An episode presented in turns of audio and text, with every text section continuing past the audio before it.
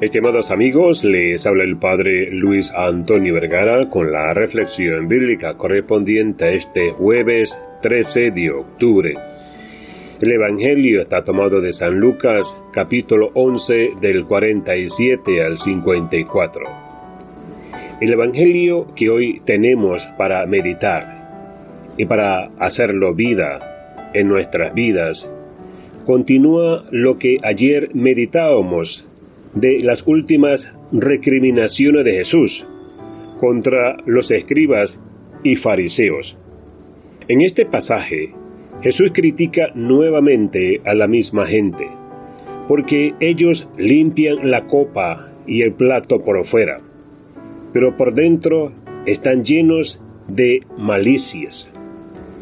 Jesús, en esta palabra, nos invita a poner nuestra confianza y nuestra mirada en Él.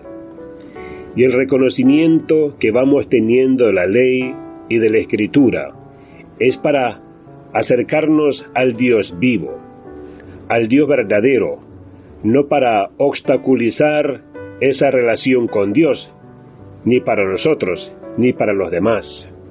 Pidamos al Señor que podamos valorar lo que significa el profetismo porque el profetismo es una realidad buena. Cuando fuimos bautizados, fuimos hechos profetas, también hechos sacerdotes, también reyes constituidos, profeta que anuncia y enuncia, que sabe lo que sabía Jesús.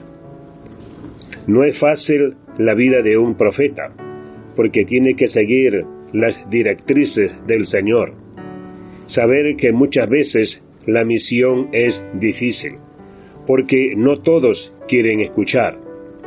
Por eso, pidámosle al Señor que nos ayude de verdad a interiorizar la religión, la fe, a hacer la carne en nuestra vida, a transparentarla en nuestra conducta. Y esta crítica que Jesús hace a los escribas y fariseos también nos las hace a nosotros.